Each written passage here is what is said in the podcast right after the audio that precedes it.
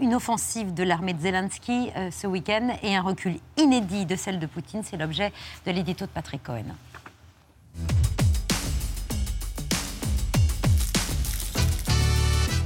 Patrick, l'armée ukrainienne remporte d'importants succès sur le champ de bataille. Oui, en quelques jours, des milliers de kilomètres carrés et des dizaines de localités ukrainiennes euh, ont été repris aux Russes sur le front Est, dans cette région de Kharkiv que Moscou avait conquise en février. Alors, ce n'est pas le premier euh, retrait russe de ce conflit. On se souvient de la levée du siège de Kiev, mais c'est la première fois que l'armée russe est ainsi bousculée, euh, enfoncée et repoussée jusqu'à sa frontière hors d'Ukraine. Et tandis que Moscou évoquait ce week-end une manœuvre planifiée de regroupement de ses forces, nous arrivaient ces images de, de débâcle avec des dizaines de chars euh, détruits ou abandonnés, des centaines de blindés, des lance-roquettes et des quantités et des quantités de, munitions de caisse. Le plus stupéfiant dans cette déroute, c'est la façon dont les Russes ont été euh, apparemment surpris par cette offensive lancée mardi dernier. Les Ukrainiens ont certes fait diversion en annonçant depuis des semaines qu'ils attaqueraient au sud, du côté de Kherson, pendant qu'ils mobilisaient à l'est, mais on se demande comment les 10 à 15 000 soldats et les armes sophistiquées qu'ils ont massées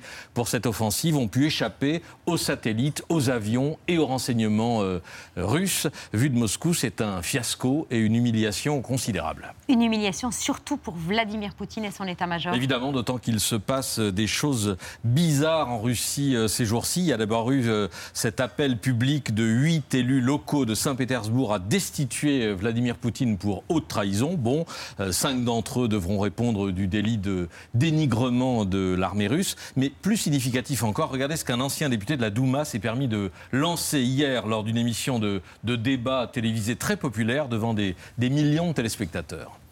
Люди, которые убедили президента Путина, что спецоперация будет эффективной, короткой, по мирному населению бить не будем, только зайдем, Росгвардия, там, кадыровцы все наведут порядок и так далее. Вот эти люди, мы подошли к черте, за которой надо вот просто понимать простую вещь.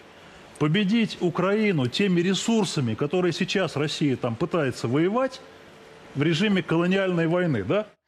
Poutine très mal conseillé, la Russie qui ne peut pas gagner cette guerre, c'est dit euh, désormais à la télévision d'État de, de, Moscou. Comment Vladimir Poutine peut-il réagir? À part réduire ses opposants au silence, euh, ce qu'il sait faire très bien euh, d'habitude, bah, on ne sait pas, on le voit mal admettre euh, sa défaite, ce que la lecture de votre livre nous, nous, confirme, confirme. aussi, Monsieur Hollande, et c'est cela qui est inquiétant. Pour l'instant, les Russes se vengent en bombardant des infrastructures civiles dans les zones reconquises, d'où la panne de courant géante hier soir dans la région de Kharkiv. Le porte-parole du Kremlin, Peskov, s'est contenté de dire tout à l'heure que la Russie continuera de se battre jusqu'à ce que ses objectifs soient mmh. atteints. Mais quels sont-ils, ces objectifs, si ce n'est plus la, la dénazification de, de l'Ukraine? La priorité apparente de Moscou, c'est de trouver des soldats, de regarnir les rangs de son armée décimée. Des campagnes de recrutement ont été lancées dans les entreprises publiques et même dans les prisons. Des détenus sont vus promettre jusqu'à l'équivalent de 5 000 euros par mois et 80 000 euros à leur famille s'ils sont tués au combat. C'est ainsi qu'un assassin multirécidiviste mort au Donbass a été récompensé par euh, Poutine de la médaille du courage. L'armée russe aurait aussi tenté d'enrôler des, recrues parmi les sans-abri et même euh, dans les hôpitaux psychiatriques. Tout le contraire des, Ukrainiens gonflés à bloc, stimulés par ces victoires euh, et qui ont formé en quelques mois des, dizaines de milliers de soldats l'historien militaire Michel Goya, qui compare souvent la situation à la Première Guerre mondiale, se demande si 1918 a commencé en Ukraine et si cela pourrait amener à l'effondrement de l'armée russe.